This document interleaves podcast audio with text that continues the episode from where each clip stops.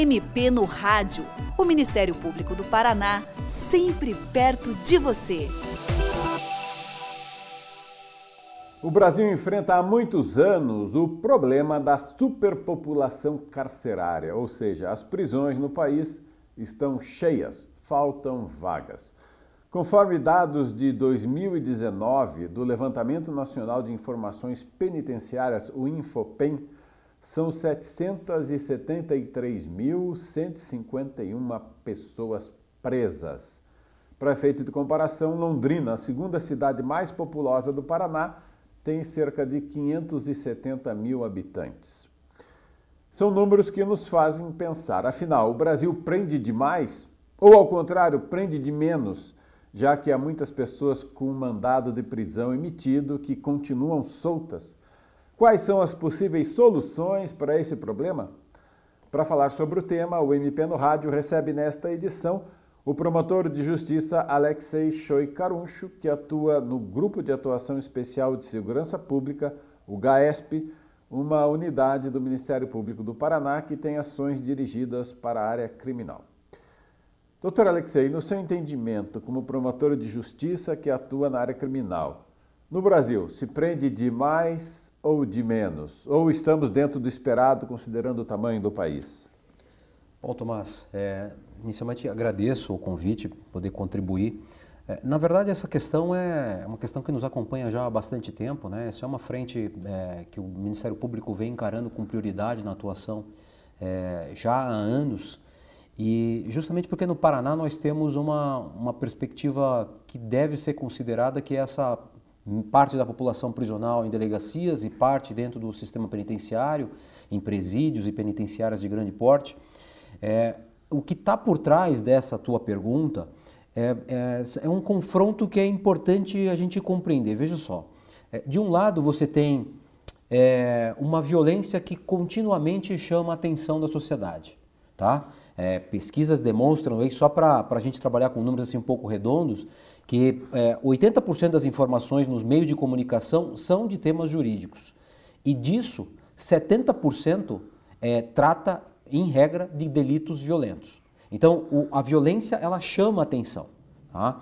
Isso faz com que haja um sentimento natural, que alguns falam de é, de, de, de, de, me sentir inseguro. Né? Eu não preciso mais ser vítima para me sentir seguro. Eu já me sinto inseguro sabendo que o meu vizinho foi roubado, foi furtado, e isso já começa a fazer com que eu demande segurança. Isso faz com que, portanto, a sociedade ela queira uma contínua é, uma entrega de segurança por parte do Estado. Bom, o Estado ele tem é, várias vias de entregar essa segurança. Aquela, uma das mais aparentes é a prisão.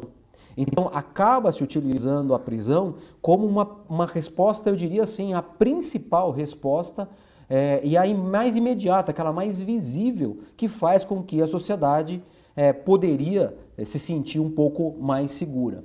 Fato é que nessa discussão você não vê uma, uma, um contínuo trabalho de é, preocupação com organização em, em, segurança pública sob a perspectiva prisional, eu me falo aqui, um planejamento, é, de uma atuação planejada do Estado é, no âmbito prisional. Veja só que a, a, primeira lei que faz referência a um plano, a lei federal mesmo, de um plano no, na área de segurança pública, ela é de dois anos atrás. Não é? Num cenário como esse, eu tenho é, uma falha muito grande de um diagnóstico, isso gera uma. Eu não, eu não tenho uma precisão do tamanho do problema prisional, isso é, é algo que não passa, não é só no Paraná, isso é no Brasil inteiro, é, e automaticamente é, fica gerando essa prende, solta, prende, solta, que gera uma, uma, uma, uma insegurança por si só na própria capacidade do Estado de responder.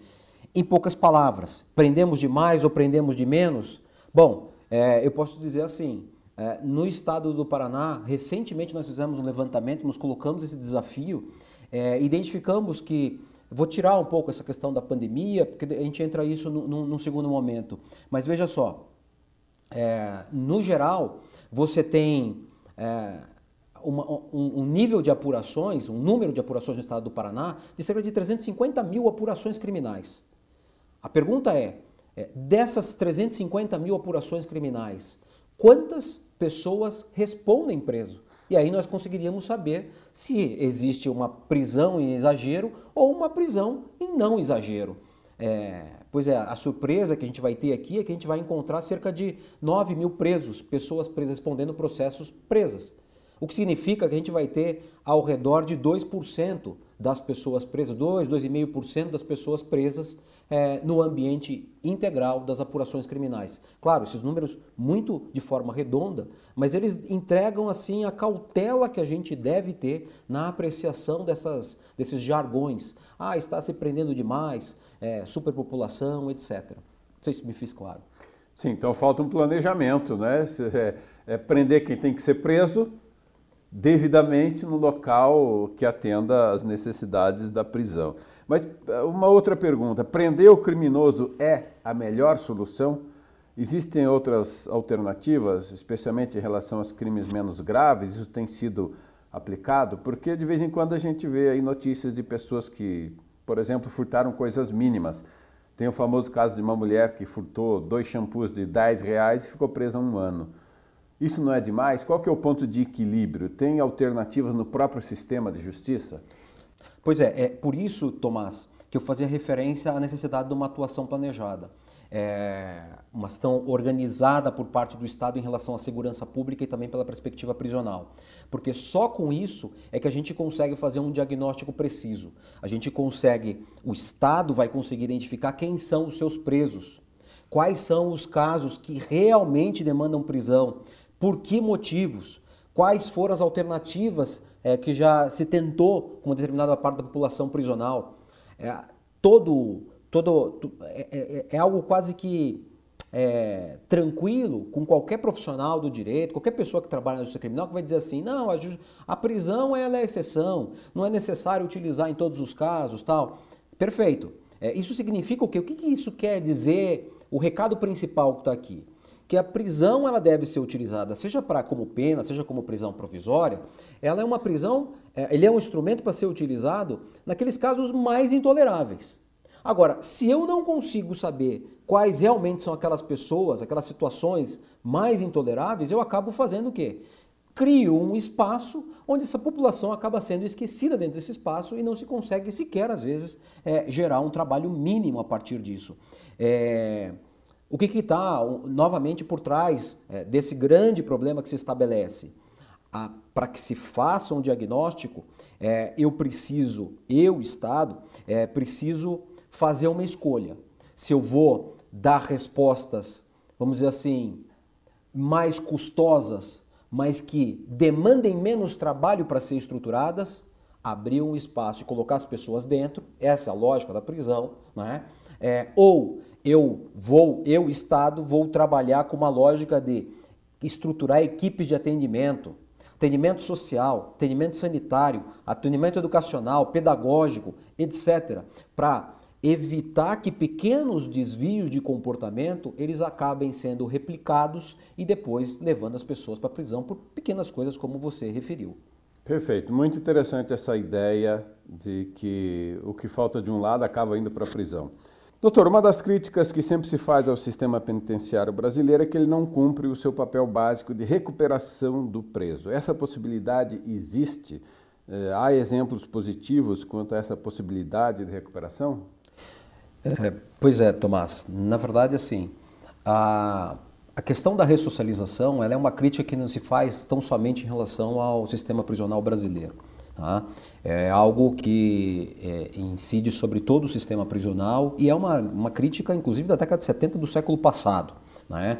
Já naquela época se identificava o quão frágil era a expressão ressocializar o preso. Então isso hoje é, tem que ser visto com muita. Uma coisa é o buscar essa essa estabilização, essa desnecessidade da pessoa se envolver em desvios criminais, é, outra é eu querer é, impor um determinado tipo de comportamento que eu nem sei bem qual, é, qual seria. Porque a pergunta que está por trás é, é, o que, que é um comportamento normal é, diante de uma sociedade tão heterogênea como nós temos hoje em dia. Tudo bem que a gente sabe o que, que não é normal, mas eu não vou entrar é, por, esse, por esse aspecto. O fato é que é, em sabendo dessas limitações, o que a, toda a justiça criminal ela, ela deve trabalhar, ela deve trabalhar com fornecer uma estrutura adequada que consiga resgatar determinadas pessoas e,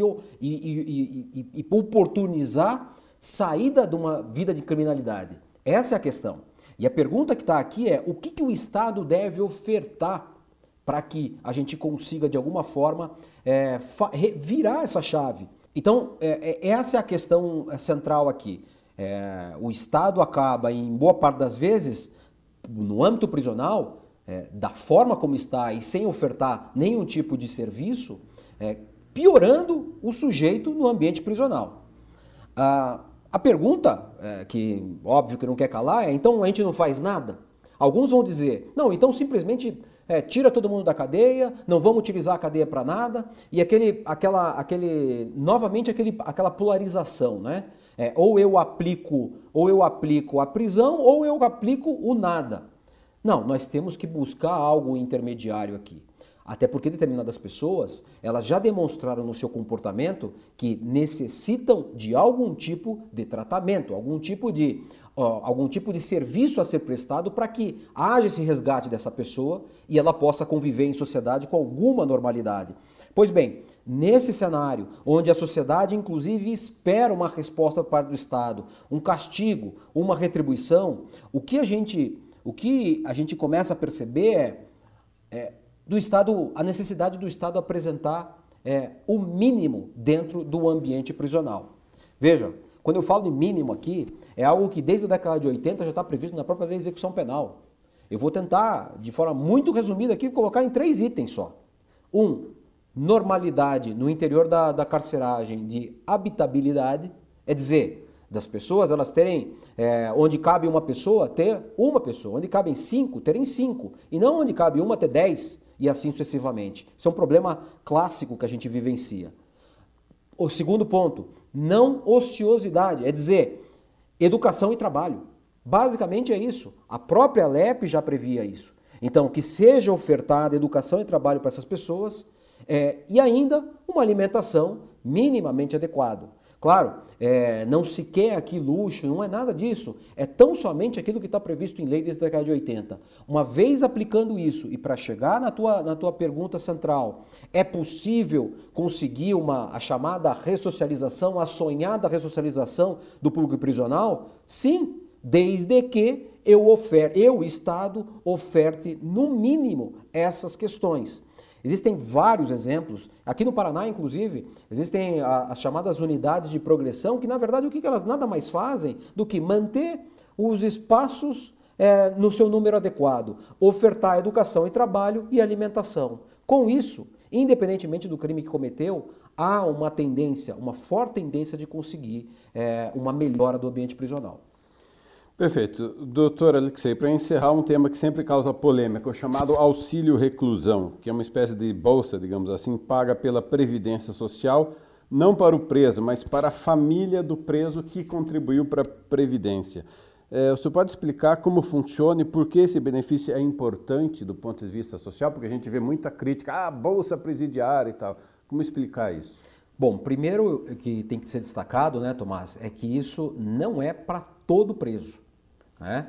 É, existem determinadas condições, né? então a primeira delas é que ela, ele é entregue para o preso que já vinha contribuindo para a Previdência Social. É o preso previamente segurado pela Previdência Social. O segura, e nem todo segurado, hein? é o segurado de baixa renda.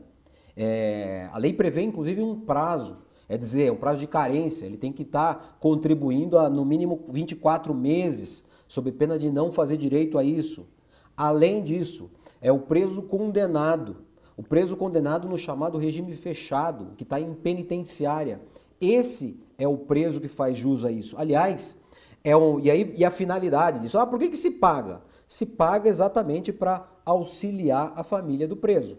É, pense na situação daqueles, daqueles arrimos de família, né? Pessoa que vinha mantendo uma determinada família, ela é presa, e aí, para que as outras pessoas não sejam colocadas na marginalidade ou dependerem de uma assistência social, é justamente aí que surge a ideia é, do dependente desse preso com essas características é fazer jus a, a, ao auxílio reclusão. Agora, é importante que é, o, a pessoa que vai receber, ela figure como dependente do segurado. Né? Não é também qualquer convivente que vai fazer jus a isso, depende efetivamente do que está previsto é, nos registros da Previdência Social.